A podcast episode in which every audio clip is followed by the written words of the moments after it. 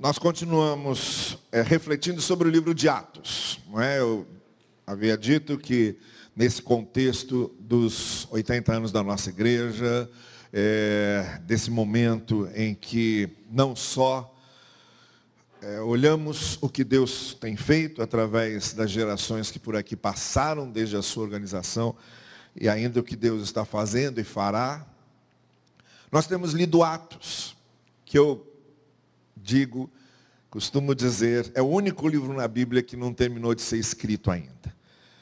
Porque é um livro que fala como a igreja deu início aos seus primeiros caminhos, às suas primeiras jornadas, e não terminou ainda. Ainda está cumprindo a mesma missão, inspirada e conduzida pelo mesmo Espírito, pregando e propagando a mesma mensagem e é nesse sentido que a gente está lendo o que Atos nos, nos escreve. Nós não estamos seguindo rigorosamente a ordem dos capítulos.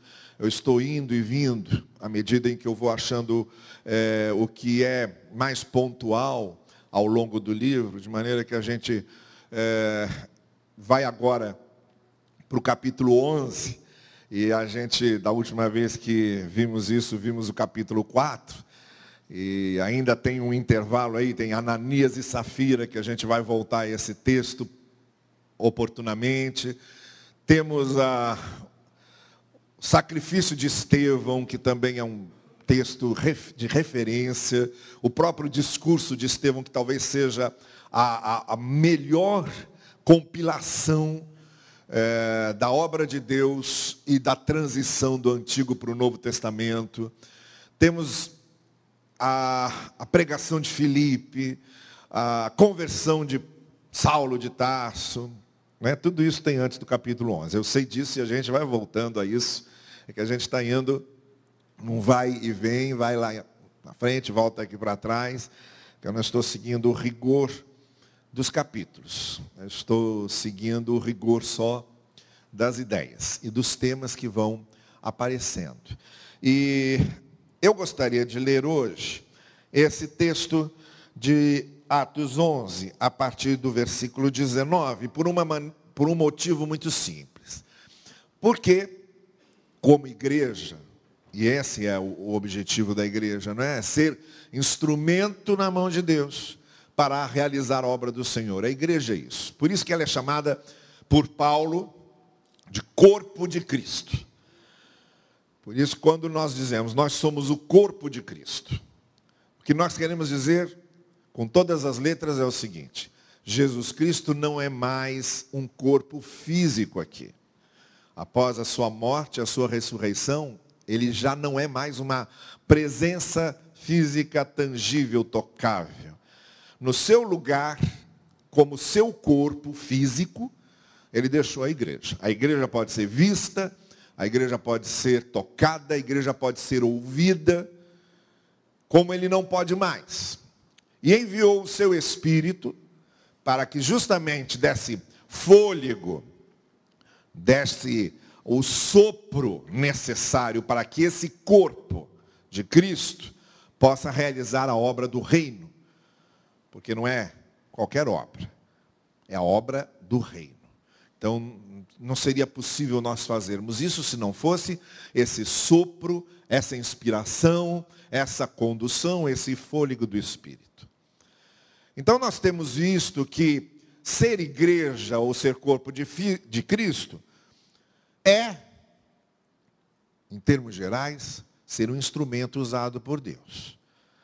Igreja é o instrumento, o veículo usado por Deus. Não o único, porque também Atos nos mostra que muitas vezes a, a igreja, é, formada por pessoas falhas, limitadas, muitas vezes falha, se afasta dos propósitos de Deus, se desvia dos seus objetivos principais e aí Deus vai por fora e usa outras coisas, não é? Que às vezes nós nem imaginávamos que pudessem ser usadas por Deus. Mas como o Espírito de Deus sopra onde quer, como Jesus ensinou, é, o que a gente tem visto é que na história da igreja, A igreja tem se é, mantido entre fases em que está muito perto e fases em que está longe. Por isso o Espírito vai renovando e reformulando as coisas. Isso já aconteceu lá no livro de Atos e, e desde sempre acontece. O importante, portanto, é que nós queiramos ser esses instrumentos e nos preparemos o máximo possível para sermos os instrumentos mais úteis para Deus. E no texto que eu quero ler hoje com vocês, a questão é exatamente essa. Instrumentos de quê? E instrumentos para quê nós podemos ser?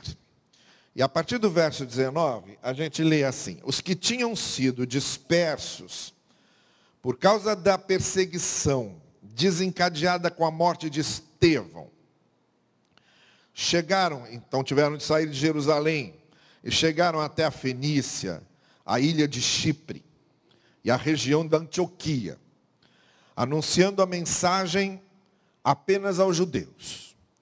Alguns deles, todavia, cipriotas, isto é, lá da ilha de Chipre, e sirineus, da mesma região de Simão que ajudou Jesus a carregar a cruz, foram a Antioquia e começaram a falar também aos gregos, ou aos gentios, ou aos não-judeus. Todas as vezes que o Novo Testamento usa essa expressão gregos, ele está se referindo não só aos gregos em si, da Grécia, mas todos os gentios ou não-judeus contando-lhes as boas novas a respeito do Senhor Jesus. A mão do Senhor estava com eles e muitos creram e se converteram ao Senhor. Notícias desse fato chegaram aos ouvidos da igreja em Jerusalém. E eles enviaram Barnabé a Antioquia. Este, ali chegando e vendo a graça de Deus, ficou alegre e os animou a permanecerem fiéis ao Senhor de todo o coração.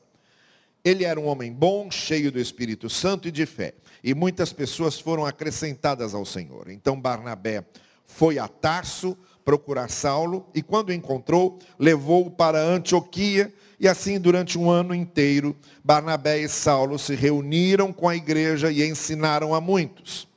Em Antioquia, os discípulos foram pela primeira vez chamados cristãos. É importante esse detalhe histórico.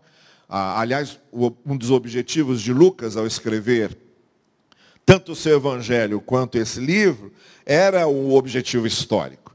Por isso que logo no início do, evangelho dele, ele diz que ele fez uma pesquisa é, pormenorizada, ouvindo testemunhos, é, entrevistando pessoas, recolhendo dados com esse espírito de metodologia de pesquisa.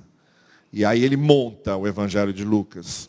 E depois, porque participou de algumas coisas também, dessas que ele narra em Atos e outras que ele não participou, que ele também pesquisou, ele registra. Atos é, é o seguinte, você vira uma página de Atos, a impressão que dá é que aquilo aconteceu tudo junto. Não, às vezes há anos há dois, três anos, separado, separando um evento do outro, né? que eles foram registrados seguidamente. Mas às vezes há um período grande entre um episódio que é contado aqui em Atos e outro que vem em seguida. E ele participou de alguns, outros não. Então, esse dado histórico é importante. A primeira vez que os seguidores do Cristo foram chamados de cristãos, o que seria até uma coisa óbvia. E a primeira vez que a expressão cristianismo foi usada, foi um pouco depois, na carta de Inácio de Antioquia. É, ele estava indo no ano 110 ser martirizado em Roma, foi levado dessa mesma Antioquia da Síria, essa Síria, que ficou praticamente devastada e destruída depois desses problemas todos que eles tiveram. Inácio, que era bispo de Antioquia, portanto, ele foi bispo dessa igreja que nasce aqui nesse capítulo no ano 110 foi levado para Roma para ser jogado aos leões e ser morto pelo Império Romano. E nesse trajeto de Antioquia até Roma, ele escreve sete cartas para seis igrejas e para Barnabé, que era também bispo de é, Esmirna. E numa dessas cartas é que Inácio usa pela primeira vez a palavra cristianismo que ainda não tinha sido usado. Isso é cristianismo como o movimento dos cristãos. Então são duas palavras, cristãos e cristianismo, que surgem aí nesse período inicial. Só que nessa referência que é feita aos cristãos aqui, isso é muito importante, porque ela não é feita jogada, ela é feita dentro de um contexto. Eles foram chamados cristãos justamente por causa de algumas coisas que aconteceram ali no entorno e ao redor.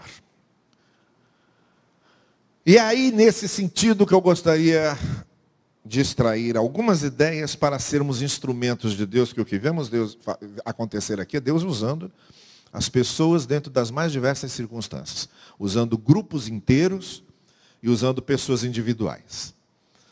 E a, a maneira como Deus vai usando pessoas e vai usando a igreja, e muito especialmente como é narrada nesse texto, é importante para nós também descobrirmos de que maneira podemos ser usados. Nós que também somos igreja e nós que também somos instrumento de Deus. Então, deixe-me referir aqui a algumas coisas como esses instrumentos foram usados. Eu vou usar aqui alguns neologismos, ah, palavras que não existem, mas que a gente vai é, explicando o significado, porque se encaixam e descrevem bem o que está acontecendo. A primeira maneira como eles foram usados nesse texto que acabamos de ler foi o que podemos chamar de desfronteiramento, tá bem? Que é desfazer as fronteiras ou ultrapassá-las, ou não ficar restritos a elas. A gente vê que a fronteira estava muito demarcada, eles estavam em Jerusalém e tinham se concentrado ali. Nós estamos no capítulo 11. Entre o capítulo 1 e o capítulo 11 já passou bastante tempo e eles continuam lá em Jerusalém. Por causa da, da confusão que houve com Estevão e, e a, a maneira como os judeus reagiram àquilo e o campo de batalha que praticamente se formou entre judeus e cristãos, ou judeus que eram cristãos, é, eles começaram a ser perseguidos pelas autoridades e tiveram de sair de Jerusalém. Então abriu a fronteira. Eles que estavam durante um longo tempo, restritos a Jerusalém, imaginando que Jesus tinha vindo só para os judeus e, e, e a, a maneira como pensavam nisso era algo tão forte que, diz o texto, mesmo desfronteirizando a coisa, mesmo sendo obrigados a sair de Jerusalém, a ir para fora, inclusive para Antioquia, eles continuavam falando só para os judeus. Quer dizer, a coisa não era do ambiente, a coisa era da cabeça. Sabe? É, é... A questão toda é que, às vezes, é muito mais difícil mudar as cabeças do que mudar o ambiente. Então não foi só uma questão de saírem de Jerusalém. Eles saíram de Jerusalém e Jerusalém continuou neles. Estão entendendo? Eles saíram do local que era o, o, o símbolo da presença de Deus para os judeus. Mas esse símbolo de que Deus só estaria lá, tanto que Daniel, quando estava no exílio da Babilônia, porque a coisa era de séculos, para orar, o texto diz que ele abria as janelas voltadas para onde? Jerusalém. Porque era inconcebível imaginar que Deus estaria naquele antro da Babilônia, aquele lugar de politeísmo, de, de grandes é, desimportâncias morais. Era impossível pensar que Deus estivesse ali. Então, orava voltado para Jerusalém, que era o símbolo da presença de Deus lá. Então foi uma coisa que foi difícil vencer. E o pessoal que saiu de Jerusalém, levou Jerusalém com eles. E aí alguns, diz o texto, alguns, significa que não foram todos, foram usados por Deus, porque é, é aquilo que eu fico repetindo. Quando a igreja não faz, Deus vai por fora. Alguns saíram, saíram daquela ideia e começaram a falar aos gentios, aos gregos, E eles começaram a se converter. Bom, então a primeira coisa que a gente pode ser usado por Deus é nesse desfronteiramento. Quando a gente vê a necessidade de passar algumas fronteiras, de romper algumas fronteiras, de tentar entender quais são objetivos de Deus para a igreja que às vezes estão fora do nosso campo de visão ou da nossa atuação mais caseira e mais modesta. Então, esse desfronteiramento que pode ser entendido em termos de igreja e, apenas, e até em termos de vida pessoal. Quantas vezes Deus abre certos horizontes para a gente agir e ser instrumento, que parecem tão diferentes, tão estranhos. E quantas vezes a gente se sente incapacitado para isso? Como aconteceu com Jeremias, por exemplo. Eu sou menino. Moisés. Moisés queria sossego. Queria sossego. Ele já tinha se aposentado. Queria agora só cuidar das cabras, receber do INSS e ficar lá. Aposentado. Sabe? E aí Deus falou, não. O INSS não vai dar para você não, vamos fazer alguma outra coisa, você vai ter que arrumar um sustento complementar. E aí, Deus abre um horizonte para Moisés, que ele jamais imaginou que Deus abriria, com aquela idade que ele estava. Depois de já ter constituído a família e estar tá com a família toda ali, cuidando de animais, uma vida doméstica, caseira, não foi à toa que ele resistiu. E a gente sabe como ele resistiu. Resistiu muito. E Deus insistindo com ele para ir para o horizonte que Deus tinha aberto. Por quê? Porque muitas vezes o Espírito Santo nos usa fazendo com que a gente abra fronteiras novas. Com que a gente passe as fronteiras que muitas vezes nós estabelecemos e ficamos ali acomodados, retidos, descansados. E aí Deus vem e desestabiliza tudo.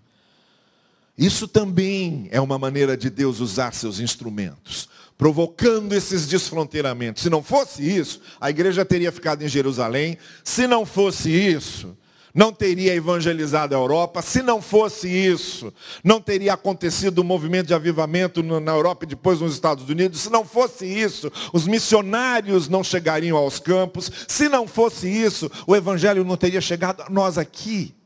Se não houvesse essa ação de desfronteirização de Deus, de passar e nos empurrar para fora das fronteiras que muitas vezes nós estabelecemos. Essa é a primeira coisa. A segunda coisa, como podemos ser usados pelo Espírito de Deus, é no sentido do realinhamento. Porque a desfronteirização esse desfronteiramento, não é em si só uma coisa para ser feita, não. É preciso que o conteúdo, a fidelidade, a essência do Evangelho permaneça. Por isso que o texto diz que eles resolveram falar aos gregos, foram falar aos cipriotas, foram falar aos sirineus, foram falar em Antioquia, mas continuavam anunciando a boa nova de Jesus. O conteúdo era o mesmo. A essência era a mesma. Então houve um realinhamento sempre. Esse realinhamento precisa ser feito. A gente pode romper fronteiras, pode adaptar-se a várias situações, pode atender vários desafios, Podemos falar aos judeus como se fôssemos judeus, aos gentios como se fôssemos gentios, como Paulo diz, usando a mesma linguagem, adaptados à mesma cultura, integrados nos mesmos hábitos e costumes. Missionários sabem bem como é que é isso, mas sem perder a essência do que é a boa nova, que é Jesus. Então Deus nos usa também como igreja para manter o realinhamento da essência da mensagem. Por quê? Nessa desfronteirização, pode acontecer de se perder muita coisa. E às vezes é bom que se perca. Mas a, o que não pode se perder é a essência do que é a boa nova. A boa nova é Jesus. E tudo que se refere a Jesus, e o entorno de Jesus, aquilo que ele ensinou, aquilo que ele deixou, do Antigo Testamento, o que nos serve é aquilo que aponta para Jesus, porque Jesus é o coração do Antigo Testamento. No Novo Testamento, o que nos serve é aquilo que está essencialmente ligado a Jesus, porque Jesus é o coração do Novo Testamento, Jesus é o coração da palavra. Ele é o eixo de tudo. Por isso, esse eixo não pode ser perdido. Essa essência não pode ser esquecida. Então, esse realinhamento de sempre nos perguntarmos se essa desfronteirização está levando à perda do que realmente é trivial, muda mesmo com os tempos, ou se é perda do que é essencial, do que é a boa nova em si. E Deus então nos usa e tem usado a igreja para isso, porque a mesma igreja que se afasta muitas vezes da essência, é a igreja que Deus traz de volta para a essência através da obra de alguns. Esse realinhamento precisa ser feito, é também instrumentalidade por instrumentalidade nossa que Deus vai realinhando as coisas que muitas vezes vão tomando outros rumos. Terceira coisa, em que a gente pode ser usado por Deus. Então, desfronteirização ou desfronteiramento, para ficar aqui rimando, o desfronteiramento, o realinhamento. E a terceira coisa, o desnodamento. Desnodar, você sabe o que é? Tirar nó. Que é uma coisa, às vezes, muito chata. Tem que ficar tirando nó de laço. Principalmente aqueles nós apertados. Lá em São Paulo tem uma igreja, a gente chegando na, na rodoviária do Tietê, tem uma igreja chamada Nossa Senhora Desatadora de Nós. É aquela que a gente busca quando quer que os nós sejam desatados. Estou quase mandando o time do Vasco para lá fazer uma romaria. Ah, mas olha, presta bem atenção no que eu vou te dizer. Os melhores desnodadores que existem são aqueles que, usados por Deus, nas mãos de Deus, conseguem desatar nós imagináveis, inimagináveis. O que aconteceu lá foi o seguinte. Aí eles passaram a fronteira, começaram a pregar e o povo começou a se converter e começou a ser batizado pelo Espírito Santo nos mesmos moldes de Atos 2. O testemunho é o seguinte, ele, a graça de Deus está agindo entre eles, eles estão recebendo o Espírito Santo, Deus está lá. Não são judeus, não são de Jerusalém, mas Deus está lá. E aí criou um nó. E agora? Como é que a gente faz?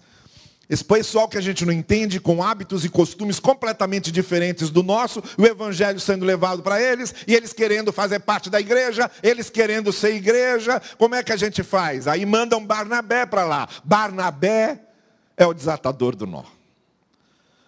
Ele vai, chega lá, porque na verdade ele foi mandado mesmo como uma espécie de espião.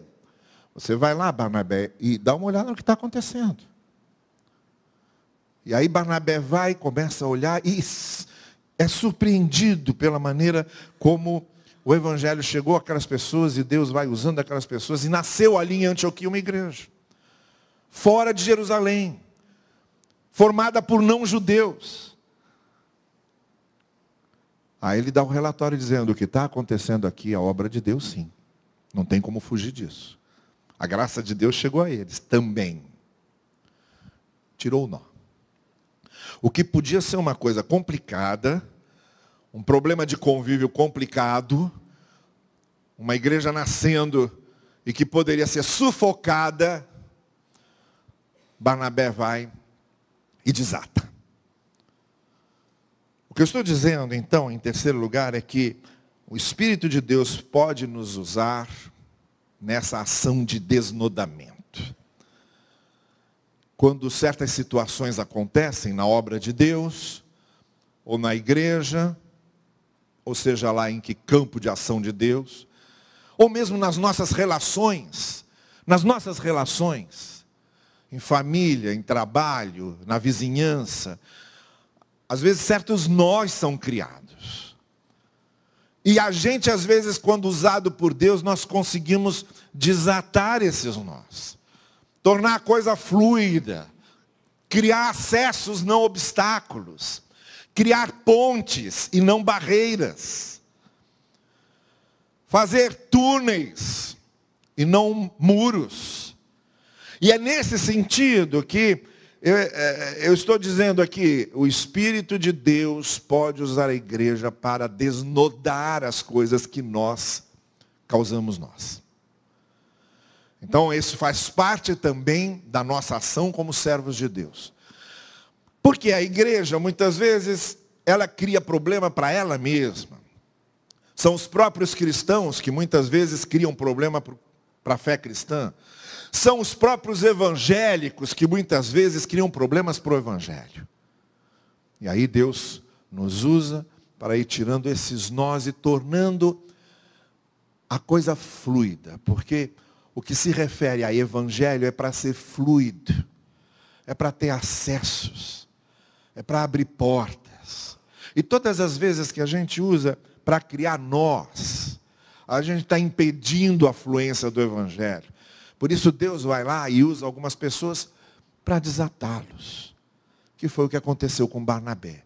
Aquela situação podia ter se tornado crítica. Você podia ter, ter surgido ali duas igrejas separadas, indistintas, sem se identificarem. Mas não, tornou-se um corpo só. A partir desse momento em que uma pessoa foi usada por Deus para tirar os nós para abrir os acessos, para abrir as portas. A quarta coisa, então, há esse desfronteiramento, há esse realinhamento, há esse desnodamento. A quarta coisa que a gente vê aqui é a maneira como Barnabé é apresentado. No versículo é, que é usado só para isso, verso 24. Ele era um homem bom, cheio do Espírito Santo, de fé, e muitas pessoas foram acrescentadas ao Senhor. Olha, Aqui entra a quarta maneira que o Espírito de Deus pode nos usar como igreja de Cristo, como referenciamento. Como referência. Como referência de conduta, como referência de valores, como referência de princípios. Vejam que Barnabé não é descrito porque era um homem inteligente, e nem é descrito como um homem preparado e nem é descrito como um homem com muitas qualidades profissionais.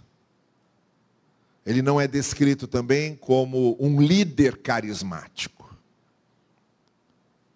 Ele não é descrito como uma pessoa de grande poder financeiro. Ele nem é descrito como uma pessoa com qualquer poder. Ele é descrito por suas virtudes morais. Ele era um homem bom e só. Ele era um homem cheio do Espírito e só. Ele era um homem de fé. O resto vai. O resto vai. Bom, cheio do Espírito e de fé. Bom aqui é importantíssimo, porque tem a ver com as intenções, com a ausência de malícia no coração, com a disposição de fazer o bem. Cheio do Espírito também é importantíssimo, porque tendo essa bondade disposta no coração, o Espírito usa com uma facilidade imensa. E fé é outra coisa importantíssima, porque não é uma obra como outra qualquer. É a obra de Deus. É a obra do reino. Em que é preciso ver o que às vezes não se vê. É preciso compreender o que às vezes não se compreende. Por isso é obra de fé. Então, ele reunia essa tríade de virtudes. Por ser bom, por ser cheio do Espírito e por ser um homem de fé. É assim que ele foi escrito e foi assim que ele se tornou uma referência desse capítulo, da igreja como um todo e da história da igreja. Barnabé. Ele aparece em outras tantas vezes, como homem bom, por exemplo, quando vai e doa lá parte dos seus bens para a igreja. Aparece como uma pessoa cheia do Espírito, quando vê que Paulo é o que é. Quando os discípulos todos estão fugindo de Paulo e não querem receber Paulo convertido, é Barnabé que introduz Paulo à igreja e aos apóstolos. Porque ele viu em Paulo o que ninguém estava vendo, cheio do Espírito. E um homem de fé, de fé. Quando Paulo não quis levar João Marcos, porque João Marcos tinha é, voltado na primeira viagem missionária, na segunda viagem, Paulo disse: Não, não quero mais, esse aí não tem como levar, vai atrapalhar na sua viagem. Barnabé comprou a briga por João Marcos, porque tinha fé que João Marcos ia ser ainda uma benção. Cria que João Marcos ainda seria muito usado. E foi, deixando inclusive um evangelho entre os quatro. Era isso que era a referência de Barnabé. Era essa a sua referência. Então, além desse desfronteiramento, é importante a igreja passar fronteiras, criar novos horizontes, é claro que é importante. Além desse realinhamento, voltar sempre à essência, manter sempre a essência. Além desse desnodamento, Saber desfazer os nós, que às vezes a gente, na nossa humanidade, na nossa falta de visão, na nossa incompreensão e às vezes até na nossa carnalidade, a gente faz. E saber desnodar isso, claro que tudo isso é importante. Mas também é muito importante o referenciamento. Sermos uma referência de valores humanos. Uma referência de bondade. Uma referência de enchimento do espírito, uma referência de fé. Coisas que não fazem muito sucesso, nem estão na propaganda da mídia para você alcançar, mas que são essenciais quando a gente quer ser usado pelo ser instrumento de Deus e ser usado por Deus. Por fim, além desse uso para romper fronteiras, para realinhar-se com a palavra, para tirar os nós, para ser uma referência, uma maneira como nós podemos ser usados por Deus é no amadurecimento da igreja. E aí o texto termina dizendo que aí Barnabé lembrou-se de Paulo, sabia dos valores de Paulo, sabia como Paulo podia ajudar, foi lá e trouxe Paulo para Antioquia e ficou com ele um ano, ensinando a palavra para aquela igreja nova aquela igreja que tinha acabado de nascer. Um ano amadurecendo a igreja. Um ano amadurecendo aqueles cristãos. Um ano amadurecendo aqueles corações. Porque o amadurecimento também é parte de sermos usados por Deus, é parte do propósito de Deus para a igreja. A igreja precisa amadurecer, a fé precisa amadurecer, a nossa visão de Deus precisa amadurecer, o nosso conhecimento da palavra precisa amadurecer, as nossas relações interpessoais precisam amadurecer, as nossas emoções precisam amadurecer, nossos temperamentos precisam amadurecer, a maneira como influenciamos os outros precisa amadurecer. As nossas conversas precisam amadurecer. As nossas ideias precisam amadurecer. Os nossos sentimentos precisam amadurecer. Porque senão a igreja não vai ser corpo de Cristo. Vai ser creche. Vai ser jardim primário, jardim da infância. A igreja não nasceu para ficar nascida. A igreja nasceu para amadurecer.